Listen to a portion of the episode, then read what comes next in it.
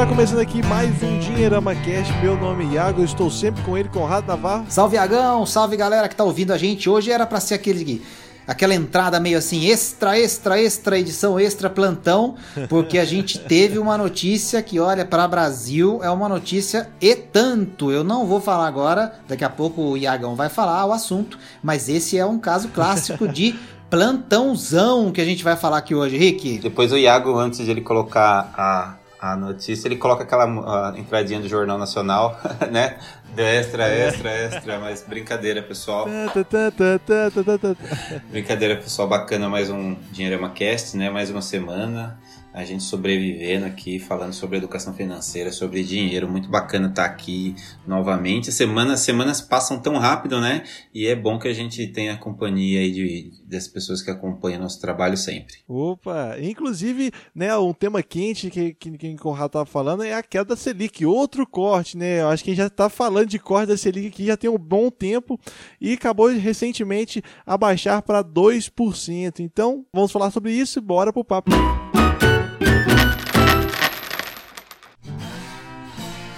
Lembrando que o Dinheirama Cast é um oferecimento da Grão.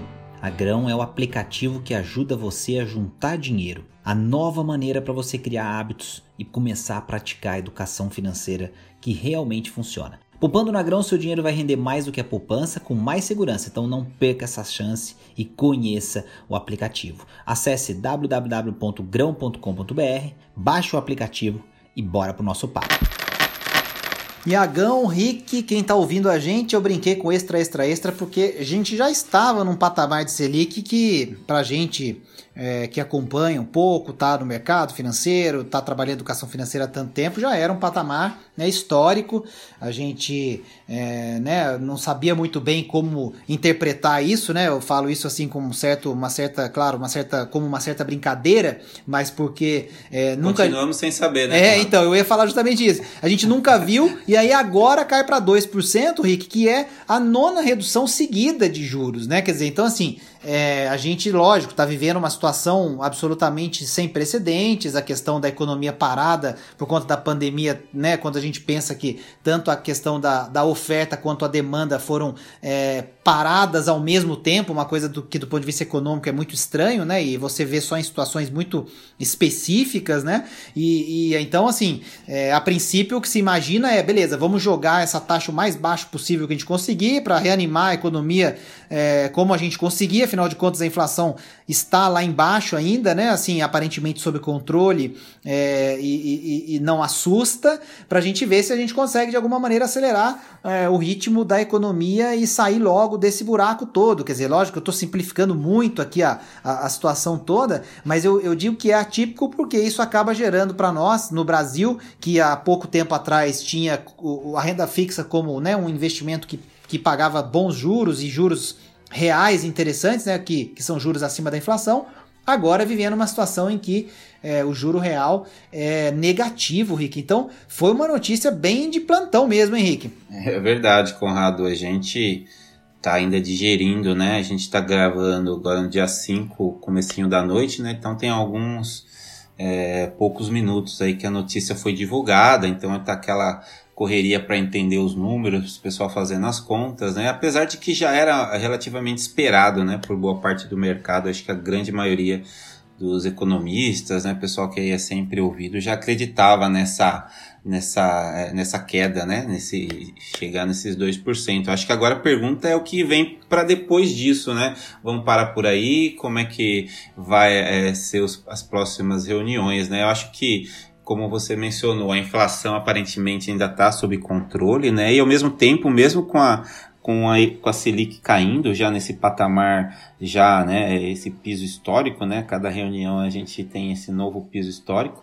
E mesmo assim a gente não consegue perceber um, é, o efeito prático né, da, desse, dessas reduções na economia. Talvez muito por conta, claro, por conta dessa crise da Covid, né? Então a gente começa, tem muita gente até se perguntando a, a, assim, o quanto é efetivo, né? Essas quedas, assim, será que é, ainda vai ter eh, eh, novas quedas, vão ter um impacto tão grande assim no crescimento, se, que existem tantos outros problemas aí, importantes, né, que acabam influenciando de repente de uma forma até mais positiva ou negativa em relação ao crescimento do Brasil. Então tem bastante coisa para a gente conversar hoje e eu acho que essa é um, é um bom é um bom momento para as pessoas começarem, inclusive, a pensar em estratégia de guardar dinheiro, assim, não esquecer a importância da, da renda fixa, né? Muita gente já está enchendo a, rede social falando que a renda fixa morreu, né? Quer dizer, a gente acaba meio que não, é, não olhando para que, que a renda fixa realmente serve, né? E isso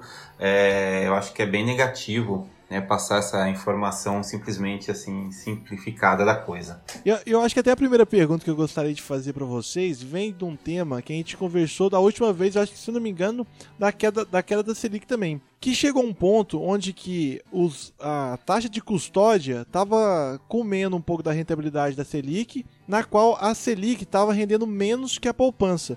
Mas eu posso estar errado, eu gostaria de saber de vocês, houve outra, houve corte dessa, dessa taxa de custódia para aplicações abaixo de 10 mil. Eu tô errado ou não? É, às vezes até colocando, atualizando aqui o pessoal em relação a entendimento, o que está ganhando em relação à rentabilidade nessa, nesse mundo de renda fixa. Não, você está certo, Thiago. O que aconteceu foi que houve essa mudança justamente para que os pequenos investidores pudessem continuar guardando seu dinheiro com tranquilidade num instrumento conservador, que é o caso do Tesouro Selic.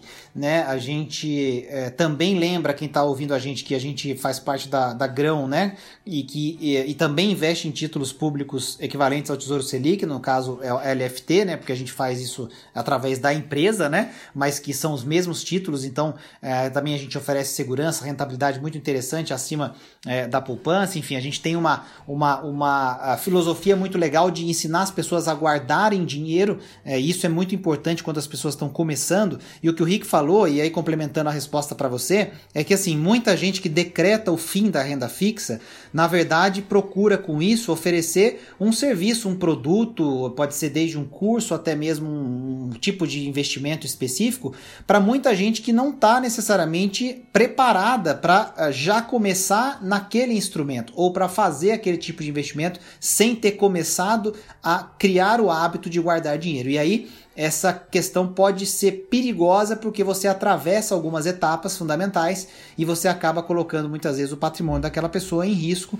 porque ela, ao passar por uma emergência, por exemplo, vai precisar liquidar parte do seu investimento. Muitas vezes é um, é um investimento que tem liquidez, mas é um investimento de maior risco. Ele pode acabar é, zerando a sua posição, liquidando com prejuízo, e, e enfim, aí é, todo uh, o cenário que era para ser muito interessante para ter um retorno acima né, da Selic, do CDI, etc., acaba virando um pesadelo, porque a pessoa não se planejou e fez um investimento é, que era para um horizonte diferente de tempo, com a cabeça em outro investimento, em outros problemas que ele tem na sua vida pessoal. Então, esse ponto é muito importante para a gente setar esse papel, né, estabelecer esse papel da renda fixa como a, a porta de entrada, mas principalmente do guardar dinheiro como sendo o passo inicial, essencial. E aí, assim, voltando para essa questão da, da, da queda da Selic, do cenário que a gente está agora, é, o, o, Rick completou um, um, pouquinho do primeiro comentário que eu fiz, falando exatamente da questão de a gente não entender de, é, direito o que ainda pode acontecer, porque os efeitos não são visíveis. E aí, Rick, eu lembro que o, o, o próprio, é, é a, a, própria sinalização da reunião, né, quer dizer, as observações que acabaram sendo feitas e que depois viram aquela ata do Copom e tudo mais, que a gente vai ter mais detalhes, né? Ela, ela, é, eles falaram, inclusive, do, do cenário externo como um todo também, quer dizer, então, de acompanhar o cenário externo que é de pandemia em vários vários lugares, né, com uma maior retração econômica desde a Grande Depressão, né, lá nos anos é, 30, né, praticamente há quase um século atrás, e, e nesse sentido, é, os ambientes das economias emergentes sendo muito desafiador, então é, com isso eles estão tentando permitir que é, é, fique mais interessante empreender ou, ou dar vazão para investimentos de maior risco, até para que a gente veja, por exemplo, de repente, mais aberturas de capital, mais empresas querendo ir para a bolsa de valores, quer dizer, mais fomento do empreendedorismo é, de uma maneira em que a gente vá é, é, usar esse empreendedorismo para justamente criar esses empregos que a gente precisa, tirar a economia desse é, marasmo que a gente sabe que tem muito, claro, da pandemia, mas também tem dos próprios desafios internos do Brasil, que já vinham, inclusive, né, antes né, de toda essa história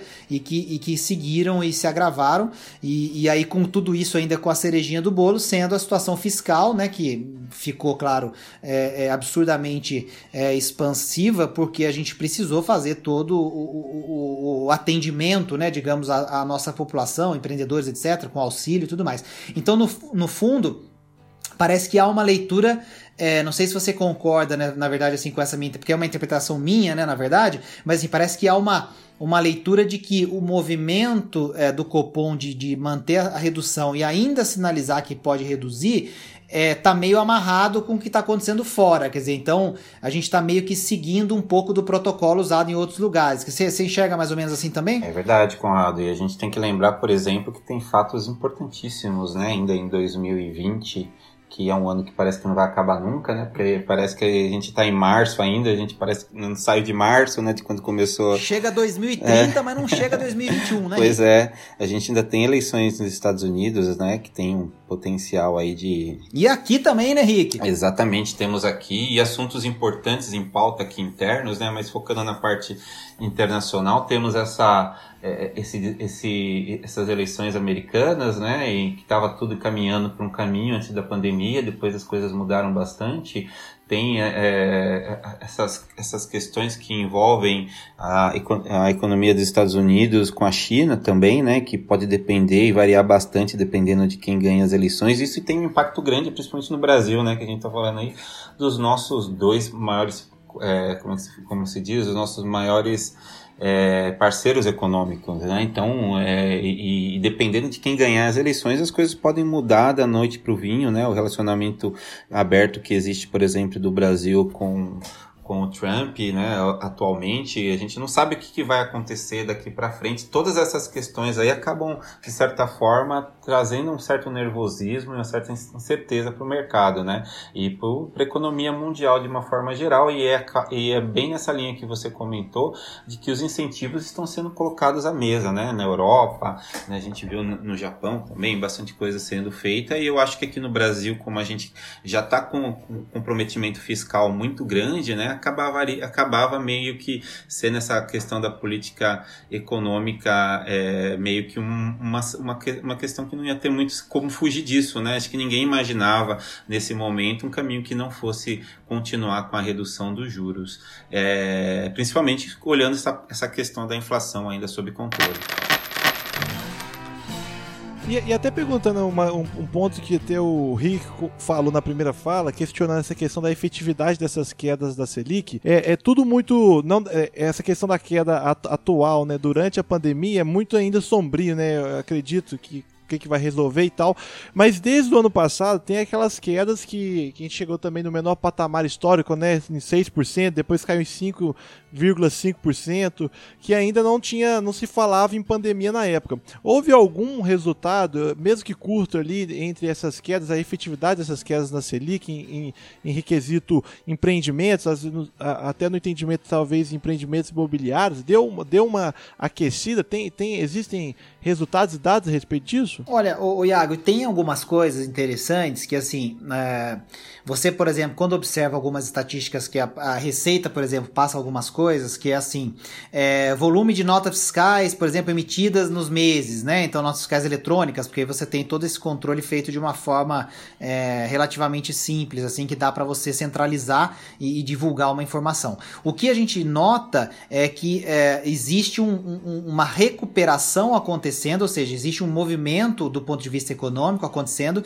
desde uh, uh, o, o, vamos chamar, o momento mais complexo da pandemia, que foi é, ali de março para abril, abril, maio, quer dizer, então aqueles três meses ali, talvez um pouco do começo de junho, mas assim, de, de maio em diante, você já nota no mensal desse, desse tipo de informação uma, uma recuperação. E aí, quando você vai para o mercado de carros, também você tem uma recuperação acontecendo, então é, as fábricas voltaram a produzir, é, as vendas voltaram a crescer, mas é, todo esse volume ainda é um volume menor do ponto de vista né, de faturamento, vendas e quantidade do do que era no ano passado, no mesmo período. Então, assim, o que acontece é, em relação ao momento mais complicado da pandemia, certamente a gente já começou é, o que se pode chamar de uma recuperação. Mas esse crescimento ele ainda está abaixo daquilo que se viu para o mesmo período, considerando 2019. Então, é, é, é assim, é, acreditar exatamente esse efeito, né, só a questão da Selic, eu acho que seria uma coisa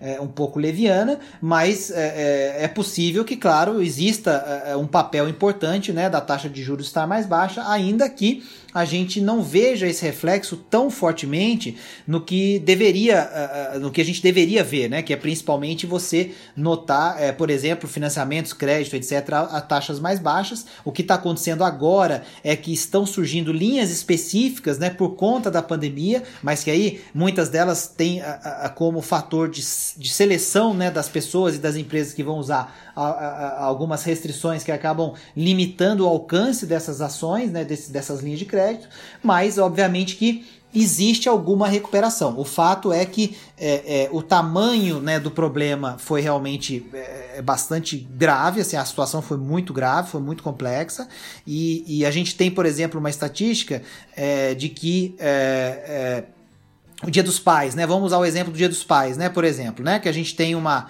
a gente tem uma, uma data a ser comemorada agora nessa semana que é o Dia dos Pais, né? Então a, eh, eh, a gente poderia pensar, pô, voltou ao normal, significa que a gente vai comprar mais ou menos a mesma coisa, né? Que a gente é, comprava é, nos outros anos. E na verdade não é isso que vai acontecer. Então assim, a recuperação é lenta, o fluxo das pessoas nas lojas está crescendo de uma maneira gradual, né? Assim, é, teve um aumento, por exemplo, a, a Associação de Shoppings disse que em agosto agosto em relação a julho é, já tem uma expectativa de aumento de faturamento da ordem de 10%, né? Então é, é, você ainda tem, por exemplo, 14% dos shoppings fechados, né? Então, assim, tudo isso indica que uh, existe uma recuperação, ela está acontecendo, mas obviamente que ela não é uma coisa assim explosiva, né? Vou dar outro exemplo que foi a questão dos carros, né? Que é outra coisa que eu gosto de ficar mais por dentro também por conta do, do Autovídeos. É, a gente teve um mês de julho interessante, né? Que, que uh, uh, foi um mês que teve um número de vendas mais interessantes, foram 134 mil, 135 mil carros praticamente, né? Só que em julho de 2019 foram 195 mil. Então a gente teve uma retração comparativamente julho de 2020 de 31% na comparação é, em relação é, ao ano passado. Mas olha que coisa, de junho de 2020 para julho de 2020 foi um crescimento de quase 32% na venda de carros. Então, a recuperação está acontecendo. Se a Selic baixa é uma parte disso, com certeza, mas até que ponto é a grande influenciadora, eu acho que não é bem uh, o caso. Agora a gente vai ter que ver, vou passar a bola para o Rick comentar um pouco isso, o efeito, né, Rick, dessa recuperação e como ela vai acontecer, principalmente na inflação. Porque senão a gente vai ver mais ou menos o que a gente viu lá atrás, né, Rick? Vai ter, é, sei lá, elevação de imposto daqui a pouco de novo, vai ter inflação voltando a subir, porque as pessoas voltam a consumir, o consumo passa a ser é, acelerado de novo, a inflação sobe, aí o juro sobe de novo. Quer dizer, então tem esse lado que eu acho que é interessante comentar também, né, Rick? Eu acho pouco provável que a gente fuja disso em algum momento, né, o Conrado? Talvez não em 2021, mas talvez já para 2022 é, os juros voltem a subir um pouquinho, vai depender exatamente do quanto a gente conseguir avançar com temas importantes aí, como a, né, as tão famosas reformas, reforma tributária, a questão da, né, das, das é, a própria questão mesmo de, de vender as, as, chamadas estatais, né, as chamadas privatizações e reduzir o tamanho do Estado, deixar ele mais eficiente ou não. Então são questões importantes aí que a gente acabou meio que travado, né, não só por conta da pandemia, né, acho que ano passado mesmo as questões políticas acabaram travando as discussões importantes aí que a gente é, achava que ia ter durante né, o início do governo e acabaram parando aí por conta disso.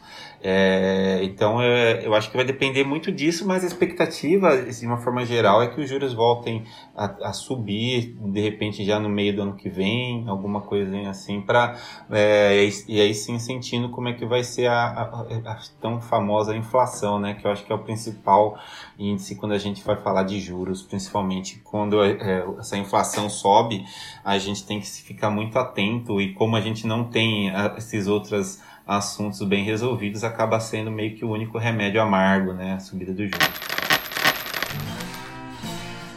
É, eu, uma, uma questão que às vezes talvez fuja um pouco desse tema, né, a queda Selic, que acabou passando batido, né, que é, enfim, é tanta coisa que acontece durante esses tempos de pandemia, é a respeito sobre a nota de 200 reais que agora está sendo impressa. Eu queria até saber, eu acho que também o ouvinte do Dinheirama também gostaria de saber, é relação com isso, com a nota é, de, de 200 reais, tem a ver com inflação, ou tem a ver com, tem a ver com o momento que a gente está vivendo, ou tem a ver, na verdade, com o histórico desde o plano real? Como que vocês enxergam essa nova postura aí, com essa nota nova brasileira? Tecnicamente, Água, é, é um assunto que, que pode dar um podcast inteiro, né? A gente vai, eu tenho certeza que o Rick vai complementar minha, minha resposta, né? Porque assim, é, em tese você vai fazer substituição de valores, vai colocar mais cédulas e tal, mas não é algo que deveria por si só elevar a inflação, né? O que, o que a nota, na verdade, vai fazer é, é, é você permitir que o dinheiro circule de um jeito diferente, porque você vai ter uma nota que representa mais do que um conjunto de outras notas somadas, né? Assim, tô, tô lógica, fazendo uma explicação absolutamente óbvia e, e lógica para mostrar o efeito prático disso no dia a dia.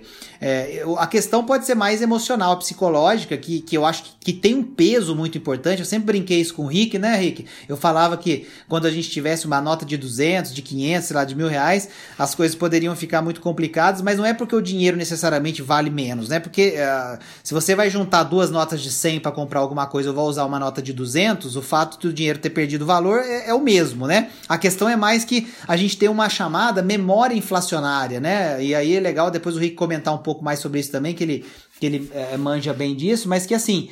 É, é, quando você tem esse efeito, né, assim, ah, nota de 200 reais, você meio que pensa, né, vou, vou usar um exemplo assim, é, até é, é, simplista, até pode parecer um pouco grosseiro, mas assim, né? É, eu tenho uma coisa que custa 100 reais, né? E, e, agora eu sei que existe uma nota de 200 reais, parece que assim as pessoas agora vão, vão, vão, vão ter mais dinheiro, né? Porque agora tem uma nota de 200, então 100 já não é mais uma, uma, né? uma, uma nota assim, uau, tenho 100 reais, né? E aí aquela coisa que custa 100, o cara ia fazer um reajuste de, sei lá, de 100 para 105, 110 no preço, o cara já põe de 100 para 150, entendeu? Assim, é, o serviço serviço era 100, agora é 150. O cara deu um aumento de 50%, assim como quem né, simplesmente acorda e toma um copo de, de água, né? Então isso é, isso é um pouco do efeito da memória inflacionária, né? A gente é, repara para você ver que curioso que é, né? Você é, já viu alguma coisa aumentar 25 centavos? Né, 50 centavos, não aumenta, aumenta 5 reais, entendeu? Aumenta 10 reais. Então, quando você tem uma nota maior, você também muda um pouco a percepção das pessoas em relação ao valor do dinheiro. Isso, claro, é uma opinião minha, né? De um aspecto que é um aspecto subjetivo. Então, podem me dar porrada à vontade, assim, dizendo que eu tô viajando e tal. Mas é uma, uma visão, assim, realmente da, de como as pessoas pensam, né? Assim, o lado é, subjetivo das coisas, né? E, e, agora uma estatística legal, já jogo a bola pro Rick. É, é, eu fui descobrir isso recentemente também a, a, o número de pessoas que têm acesso a uma nota de 100 reais, vocês sabiam que é de 10% da população brasileira? Então, assim, 90% das pessoas não têm acesso a uma nota de 100 reais. Quer dizer, ela, ela, elas vivem a vida delas é, quando usam dinheiro vivo com notas menores do que 100 reais. Então, é, com 200 reais vai ser muito menos, obviamente. E aí ficou um alerta que eu achei até curioso, que foi assim, né? O, o, o fato de você ter uma nota de 200 reais é, como é que foi a brincadeira que eu vi? O meme, né? Assim, tipo, é, você é, cabe muito mais dinheiro na cueca, né? Assim, sabe aquela coisa? Porque com 200 reais, né? O tamanho do maço fica menor, né? Então é uma brincadeira, claro, mas assim, a corrupção é, de, no dinheiro vivo, ela ganha aí um, um, uma espécie de um, né, de um aliado. Claro que isso é um, né, tô, é um exagero, assim, a gente tem que combater isso, se, independente se a nota é de 100 ou é de, né, de, de 200, né, e, e, euro tem nota de 500 euros, por exemplo, então não é necessariamente esse o ponto. Mas é, eu achei curioso comentar isso, essa brincadeira, mas é interessante a estatística de que, né, 10% das pessoas, na verdade, põem a mão numa nota de 100 reais, então com a nota de 200, Rick, a tendência é ser bem pois menos é. que isso, né. O que eu achei engraçado, não sei se você vocês viram também, o pessoal do que acompanha né, os Simpsons, né? Os Simpsons previram essa nota de 200. Aí um episódio do, do, do, do, do programa, do desenho, em, em 2013, né? 2013, 2014. Era exatamente, o, o Homer ia ser juiz na Copa do Mundo aqui 2014 e estavam subornando ele. Então, é engraçado, né? É, mas acho que é isso mesmo, Conrado. É, é engraçado porque é pra, é, é pra rir, pra não chorar, né, Henrique? É né? aquela coisa. É, é, é, né? porque, porque é bem essa a realidade, né? Exatamente, mas é isso que você falou, a gente está emitindo aí uma quantidade específica né, de, de, de, de da nota de 200 reais, estão sendo emitidas também notas de 100, né? Então a gente está, de certa forma, emitindo dinheiro, não com, com um objetivo específico, né? Mas assim, de, de colocar mais dinheiro em circulação, é meio que também substituindo notas. Então acho que isso não vai pesar sobre a inflação, tem esse efeito moral. Aí, mas todo mundo né, que, que comenta, especialista sobre esse assunto, diz que a gente não precisa ficar preocupado, né, que as coisas estão mais ou menos sob controle. E, e, nesse, eu acho que é, é, em todo aspecto que a gente fala sobre a queda da Selic, a gente sempre frisa, eu acho que é legal também continuar frisando a respeito sobre a importância da renda fixa, porque que como vocês comentaram até no início do podcast, que sempre existe as pessoas que falam, gostam de falar que morreu a renda fixa.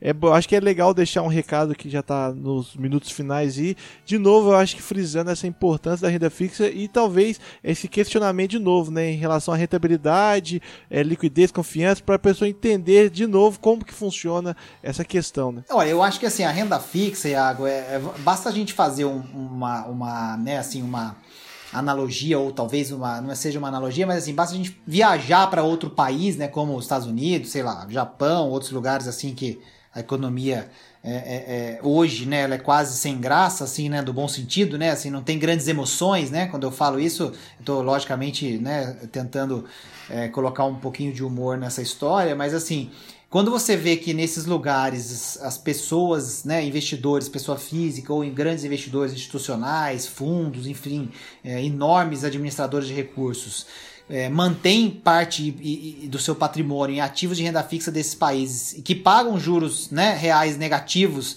há tanto tempo, é, você entende que o instrumento renda fixa ele é fundamental para determinadas uh, uh, coisas da vida, né? E aí você falou da reserva de emergência, por exemplo, da reserva de oportunidade, né? Que é o dinheiro que você tem à mão para poder aproveitar uma oportunidade quando ela aparece. A reserva de emergência sendo o dinheiro que você vai usar quando acontece uma coisa que pode trazer incerteza e você tem de onde tirar para manter o seu sustento e manter a tranquilidade ao longo do tempo. Então, é, é, basta a gente pensar que nesses lugares essa realidade de juros baixos e juros reais negativos ela já existe há muito tempo, né? E, e que faz parte da, da, da, do entendimento dos investidores que você precisa ter esses ativos. Agora, a questão, claro, é que é, você não vai ter necessariamente todo o seu patrimônio ali, ou se você vai começar, você já vai começar entendendo que depois de formar essa reserva, você vai ter que começar a aprender mais sobre outras alternativas de investimento. Agora, essa coisa de ficar fazendo piadinha com perda fixa, é, renda fixa é coisa de, de quem não, não entende nada, isso aí tudo, cara, é parte de uma grande estratégia para poder laçar você para uma coisa que talvez você não esteja pronto para fazer. E, e, quem está pronto, legal, ok, vai ter a sua reserva de emergência, vai fazer, mas tem que tomar muito cuidado com isso, né? É verdade. É até engraçado, né, Conrado? Porque a gente que acompanha já há algum tempo isso, a gente lembra como as pessoas criticavam né, os juros altos no Brasil. E agora que está baixo, as pessoas criticam, falam como se é, fosse tá uma bom, coisa né? negativa, né? Assim, e acabam usando essa questão da, da renda fixa para empurrar e levar as pessoas que, na maior parte das vezes, não tem nada guardado para tentar levá-la para renda variável, né? Pra, como se fosse a solução de todos os problemas, como que fosse algo que, que não precisasse ter um mínimo de conhecimento, né? Que a gente sabe que não é assim dessa forma. É óbvio que todo mundo pode, pode investir em renda variável, tem que ter, é até é aconselhável que tenha a, a, a, curiosidade de pesquisar, estudar, escolher os melhores produtos, mas essa não é uma verdade absoluta. Tem gente que não tem perfil para ter renda, fi, renda variável e tem que se adaptar e conviver com o que existe atualmente na, na, na renda fixa. Então, eu acho que essa é a mensagem, e as pessoas que vão nessa linha, falando que a renda fixa morreu e tudo mais, é quase que estão fazendo um crime, porque estão levando um monte de gente a acreditar numa, num caminho que pode não ter volta, né? Pode não ter volta. Se a pessoa pode perder muito dinheiro com isso, principalmente um dinheiro que é, que é importante como a renda, como a reserva de emergência, né? Acho que também até, principalmente no, no período de agora, é. né? Que eu acho que se faz tão importante Exatamente. uma reserva. Né? Lembrando que o Dinheirama Cast é um oferecimento da Grão, A Grão é o aplicativo que ajuda você a juntar dinheiro, a nova maneira para você criar hábitos e começar a praticar a educação financeira que realmente funciona. Poupando na Grão, seu dinheiro vai render mais do que a poupança com mais segurança, então não perca essa chance e conheça o aplicativo mais um podcast aqui, né? Praticamente um diário da quarentena, onde que tem sempre uma coisa nova toda semana. Continuar seguindo nossas redes sociais aí, nosso blog do Dinheirama, o canal do YouTube, Facebook, também seguir a gente no Instagram e, lógico, ouvir aí o Dinheirama Cast toda semana na sua plataforma preferida de podcast. Muito obrigado, Conrado. Muito obrigado, Rico. Tamo junto, Iagão. Sensacional, muito bom. Tamo junto sempre um prazer, uma alegria, um assunto importante como esse hoje, né? Foi, foi muito legal, a gente falou várias coisas bacanas. O mais legal é isso, continuar aprendendo sobre educação financeira, porque a gente não vai parar de aprender nunca sobre isso, né? Enquanto a gente estiver vivo, a educação financeira precisa ser uma parte da nossa vida. Então, um abração para vocês, tamo junto, valeu Rick, valeu Iagão, valeu para você que tá nos ouvindo. É isso aí, valeu pessoal, até semana que vem, né? Semana que vem tamo aí de é novo. É nóis. Valeu. Ui.